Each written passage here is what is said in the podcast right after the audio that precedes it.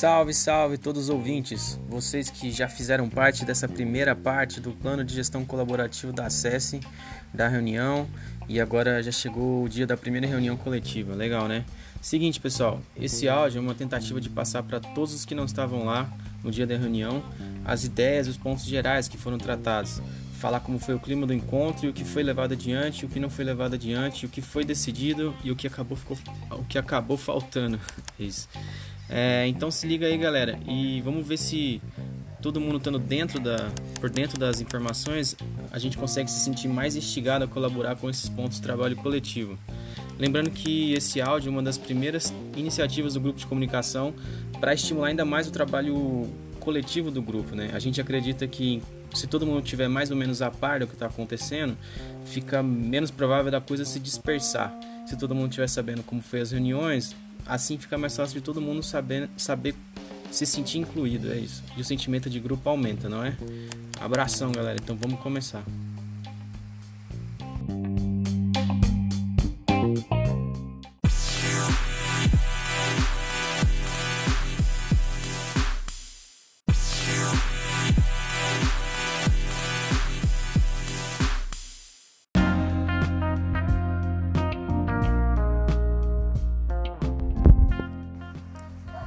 Pois é, pessoal. Agora falando dos pontos objetivos, os pontos que tinham que ser resolvidos mesmo na prática, assim, coisas pontuais.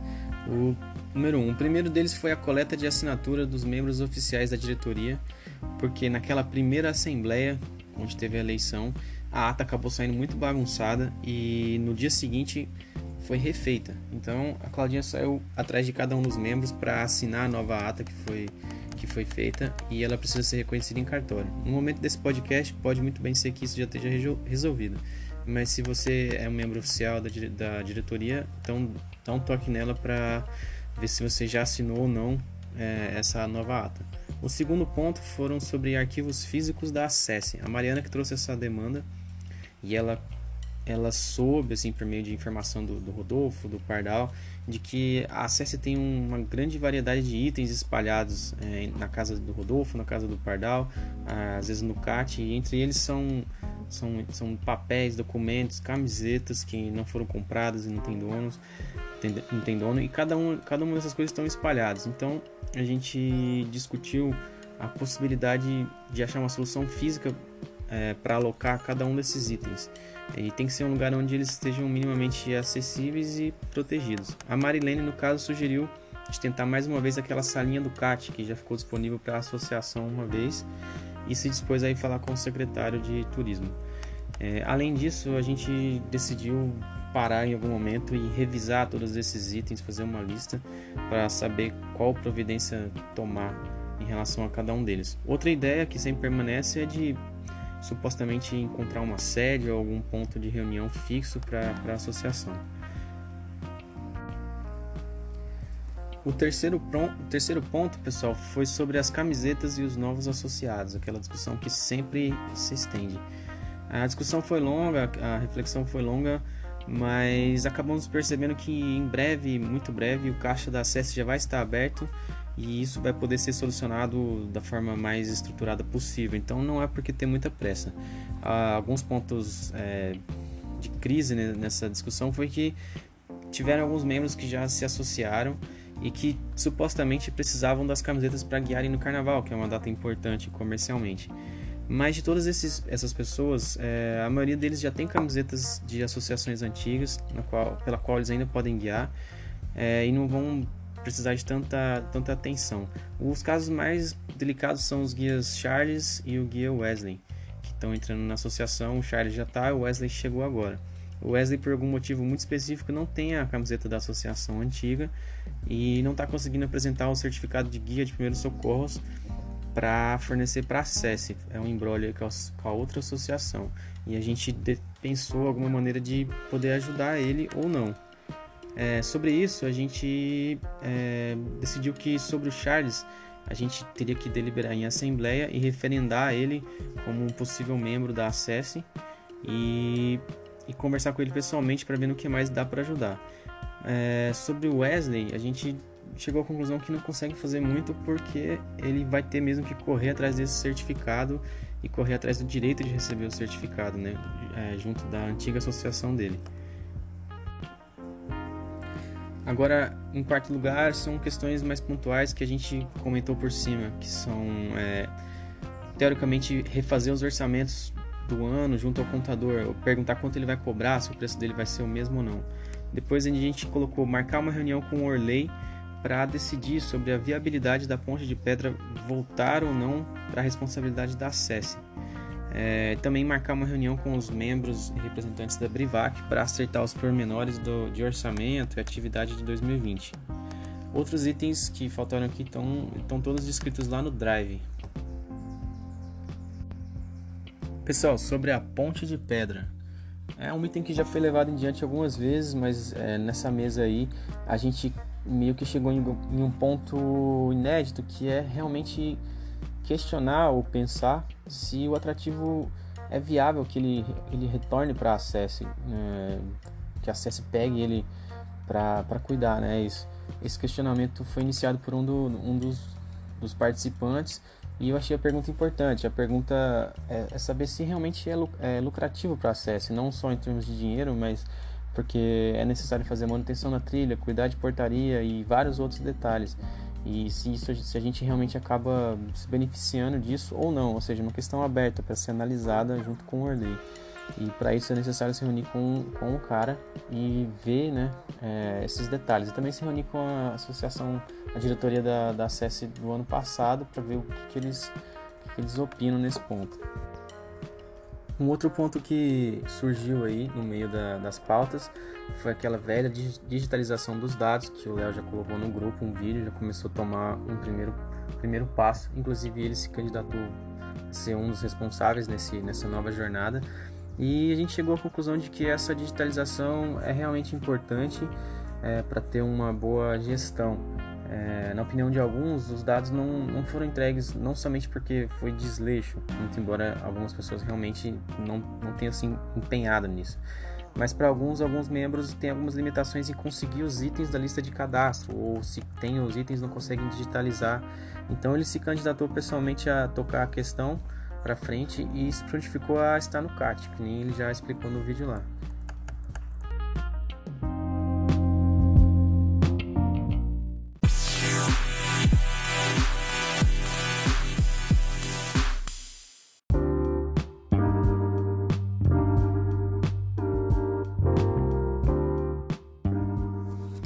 Pessoal, agora falando sobre itens gerais mesmo, são coisas não exatamente pontuais, mas que são importantes e foram levados como pauta na reunião. Dentre os itens considerados mais importantes dos presentes foram as pautas de regimento interno, código de ética e grupos de trabalho. Sobre os documentos que são a base da associação, código de ética e regimento interno, deliberamos que a gente precisa colocar a finalização desses, desses documentos como prioridade e nesse ponto, algumas pessoas se dispuseram a levar adiante é, a tarefa, pelo menos inicialmente, estando abertos à colaboração de todas as pessoas que quiserem somar. Mas para isso, todo mundo chegou à conclusão que ainda é necessário pegar mais informações sobre o que foi feito nas gestões anteriores e em que ponto a coisa parou, quais os desafios que ainda precisam ser resolvidos e quais foram os entraves. No Drive, é, a gente tem a, lista das pessoas que acabaram pegando esse, esse encaminhamento e vão tentar tocar essa atividade adiante. Sobre os grupos de trabalho, galera. É, a gente falou e falou muito nas pré-reuniões é, sobre os grupos de trabalho serem reconhecidos como uma ferramenta de trabalho mesmo oficial da associação, embora não sejam colocados ali formalmente na estrutura. Então a gente pensou em começar a nomeá-los e ver como é que eles funcionam na prática e ver se eles funcionam ou não. Depois de falar sobre a questão, acabou, acabou se decidindo ficar com dois grupos de trabalho criados, que é o grupo de comunicação e o grupo de projetos, eventos. O grupo de comunicação faz toda essa parte de comunicação mesmo, envolvendo mídia, avisos, comunicação interna e mídias sociais. E o grupo de eventos, por sua vez, é aquele que vai se concentrar em ações de realização. Isso pode ser projetos culturais, cursos de reciclagem, projetos técnicos, encontros etc. Para todos os outros assuntos, a gente acabou decidindo que o próprio grupo do chat Acesse, Acesse Collab, que é esse que todo mundo tá, pode funcionar como grupo. Isso inclui assuntos de gerência, representação em eventos, questões legais, etc. Para, para cada grupo que a gente pensou em criar, a gente também projetou, infelizmente ou felizmente, fazer grupos de, de WhatsApp mesmo para comunicação, pelo menos por enquanto, que é a ferramenta que a gente tem. E alguns membros ficaram mais ou menos responsáveis para tentar concentrar a atividade do grupo inicialmente e chamar os outros membros interessados. Lá no Drive tem tem a informação de, de, do que cada pessoa pegou e, tudo, e quem mais ou menos está responsável. Mas como sempre, o grupo é completamente aberto e quem quiser somar é só chegar no grupo e dar as ideias, dar, mandar as opiniões. Alguns outros pontos também foram bem discutidos e um deles foi é, o Instagram da Acesse, por exemplo. Depois de algumas conversas com a Dani, com algumas pessoas que são da comunicação, a gente acabou chegando a uma pré-conclusão de que o Instagram é uma ferramenta à parte no mundo da comunicação e precisa ser trabalhada por, por todas as pessoas da, que estão envolvidas ali em querendo ajudar. Isso porque ele requer não só publicação, mas ele requer frequência e geração de conteúdo variado ao mesmo tempo. É, algumas pessoas presentes comentaram sobre o perfil ter apenas postagens muito sérias e oficiais, o perfil da SES. A ideia então é poder dividir essas postagens para várias pessoas para manter a frequência e também utilizar repostagens de outros associados que já são muito fortes no Instagram ou que gostam de trabalhar o Instagram. Assim a gente garante ao mesmo tempo a frequência e a variação. Ou seja, algumas três, quatro pessoas ficam responsáveis por fomentar o Instagram naquela semana e depois aquilo vai alternando para a próxima semana. Outra solução foi variar os estilos dos conteúdos entre informações oficiais, informações lúdicas, informações culturais e, e, e etc. Assim, não ficar fixo em um, em um estilo só. Por último, é, caberia à diretoria, à comunicação da SES, às vezes fazer algumas, algumas postagens, alguns stories mais oficiais, com informação mais densa e conteúdos especificamente informativos sobre os passeios, porque isso acabaria fazendo com que as pessoas que já entraram no Instagram atraídas por algum post, seja ele de qual natureza for, acabem entrando e usando o Instagram da SES como fonte de informação mesmo que é o que a gente acabou percebendo que algumas pessoas fazem. Eles veem um post e acabam entrando no Instagram e vão se informando por ali. Então, a gente percebeu que é necessário ter todo esse, essa, esse leque de posts e também esses posts oficiais.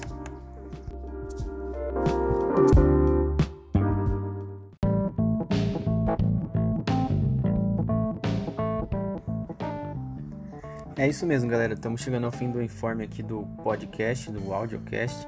E um item que está sendo trabalhado agora, talvez nesse instante, é a parte do drive da Acesse. Essa parte a gente também faltou informar. Todas essas informações que a gente está colocando em assembleia, colocando em reunião fora da assembleia, colocando como deliberação nos grupos, é, a gente achou importante que isso tivesse de alguma forma disposto no drive da Acesse como registro, entendeu? Não só para organização interna, para a informação não se perder, mas também para a gente poder acessar a qualquer momento de forma visual, de poder ler o que está escrito, de poder saber quem falou aquilo e quem pegou para resolver. É, então, se você entrar lá no link da acesso que a gente vai colocar no grupo, Gestão Colab, tem as pastas é, Acesse Colab e dentro da pasta Acesse Colab tem é, as informações gerais que foram decididas por todo mundo e depois tem as informações de cada grupo de comunicação dividido por mês, ou seja, as atividades acabaram ficando, pelo menos agora, divididas, divididas por mês. Então, no mês de fevereiro, mês de março, mês de abril e as demandas de cada mês. Outro ponto importante é que a gente pensou em tentar usar alguma ferramenta de trabalho coletivo. Tem duas que são concorrentes, que é Monday e Trello. É, a gente acabou pegando a Monday porque eu achei ela visualmente mais fácil de trabalhar e é só um teste. Claro que a gente não vai estender isso para todos os membros da, da ACES, mas sim para as pessoas que estão envolvidas nessa, nesse trabalho coletivo. Então, é, eu peguei o e-mail das pessoas que estavam lá na reunião e adicionei no Monday como usuário. Ou seja, todas essas demandas que foram reportadas aqui, elas estão presentes no Drive da Acesse, descritos como registro, e também estão presentes na, lá no Monday como atividades de trabalho. E lá dá para você é, escolher uma pessoa para ficar responsável pela atividade, colocar se a atividade já foi feita ou não, e fica uma lista mais fácil de, de lembrar quando precisar saber o que falta ser feito, né? É, mas assim, nada de rigidez, ninguém está impondo esse trabalho, é só um teste. Se a parada pegar, pode ser uma boa ferramenta de trabalho para é, deixar todo mundo junto né, naquilo que precisa ser feito. Bom, é isso. Quem puder checar o e-mail e aceitar o convite, dá uma olhada lá, baixar o aplicativo, logar com o seu próprio e-mail, não precisa ser com o e-mail da Acesse. É, já estão lá as atividades aqui desse podcast e assim a gente vai acompanhando, beleza? É, um grande abraço aí, pessoal, e vamos seguindo em frente.